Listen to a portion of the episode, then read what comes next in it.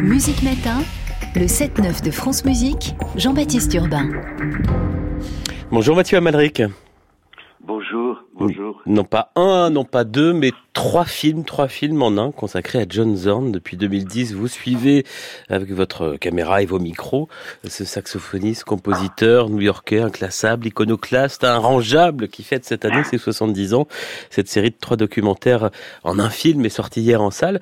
Mais d'abord, hier, il y avait le premier des deux concerts hommage à Zorn à la Philharmonie de Paris avec euh, une certaine Barbara Hannigan, la soprano, Oh oui. qui est aussi euh, votre compagne, qui chantait votre dieu John Zorn dans la grande salle Pierre Boulet. J'imagine que vous y étiez, que vous étiez aux anges. Oh oui, absolument. J'étais à côté de John et c'était dingue. C'était absolument magnifique.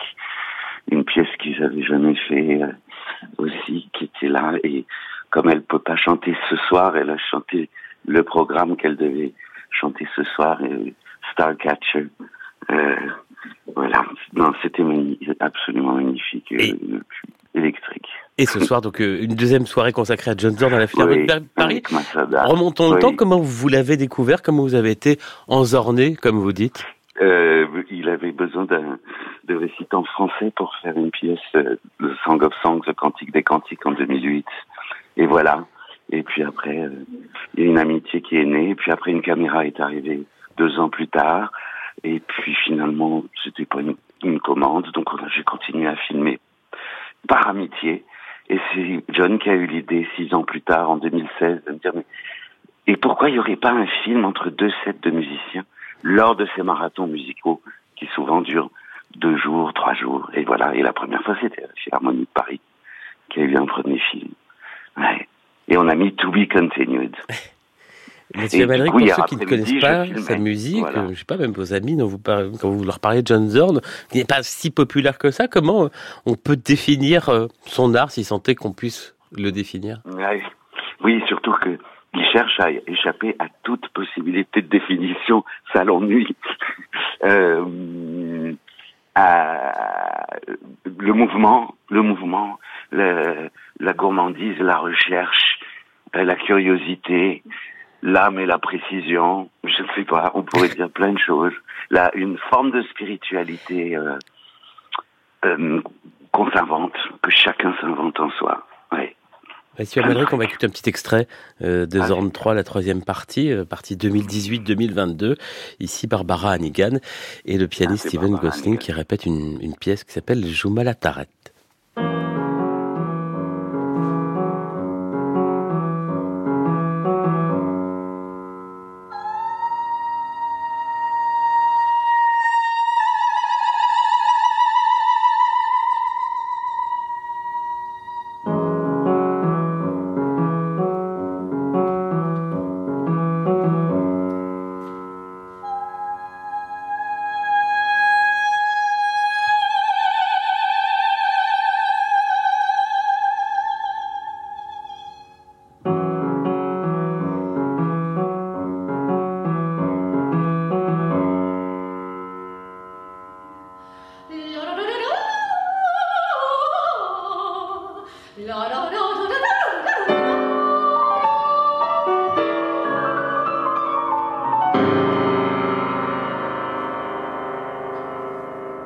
Voilà, quelques secondes de ce moment de Zorn 3, troisième partie de votre film Mathieu Amalric qui est sorti hier en salle, consacré à ce musicien, compositeur qu'on ne peut pas définir.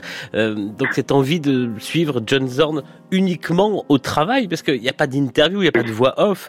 Comment vous avez imaginé ce dispositif de cinéma, somme toute très Ben, simple c'est, parce que les films, euh, ils étaient montrés devant un public de Zornien, euh, devant des gens qui en savent dix fois plus que moi sur John au départ.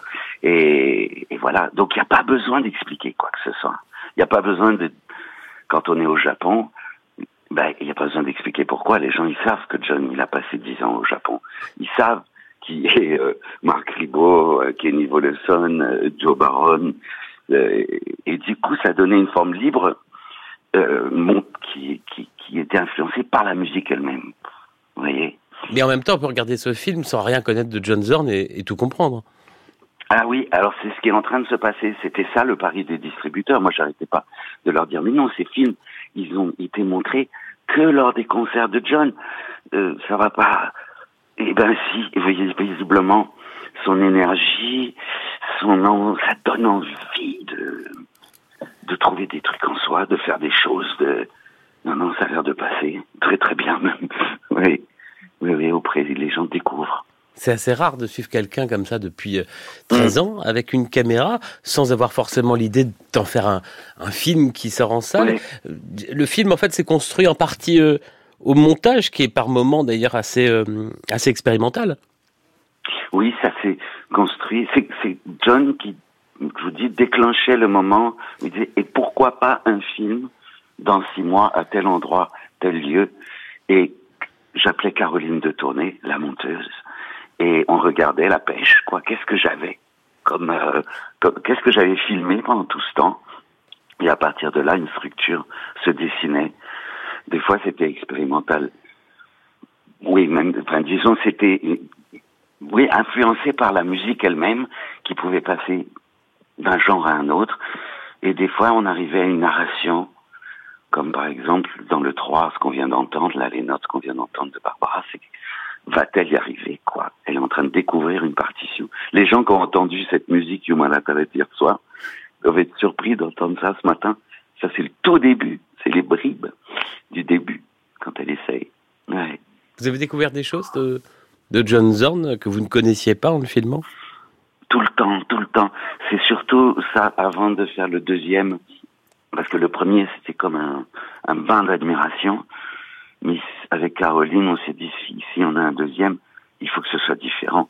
Et là, j'ai vraiment étudié et sa musique et les écrits. C'est pour ça que le deuxième a des, des, écrits de John sur l'écran, comme euh, ben, pourquoi j'admire en fait. voilà. Et c'est là que j'ai découvert des choses. En fait, oui, oui, oui. De se poser la question tout simplement de qu'est-ce que c'est qu'un musicien aujourd'hui. Et cette chose euh, euh, tout a été fait, vous savez, on se dit tout le temps, mais ça sert à rien. Euh, et comment cet homme arrive à dépasser cette maladie de la mélancolie, quoi, et d'arriver vers une, joie, une utopie. Voilà, c'est des textes merveilleux.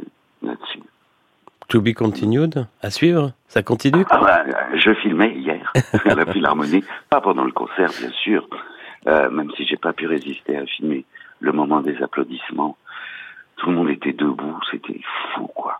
Non, c'est le, moment du travail dans l'après-midi.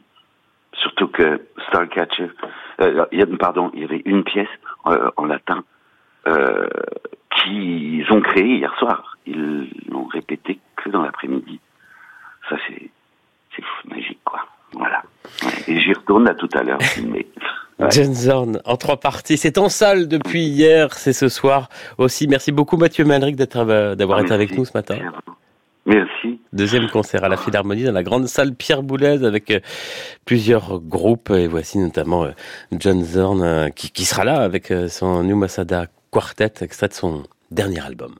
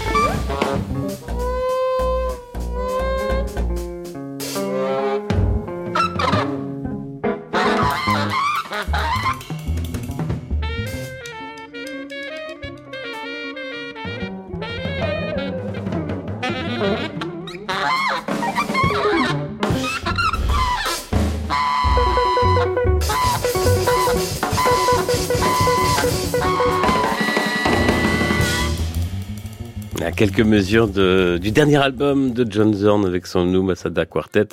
Ça s'appelle Archaf, album sorti cette année et donc concert ce soir à la Philharmonie de Paris. France Musique, 7h44.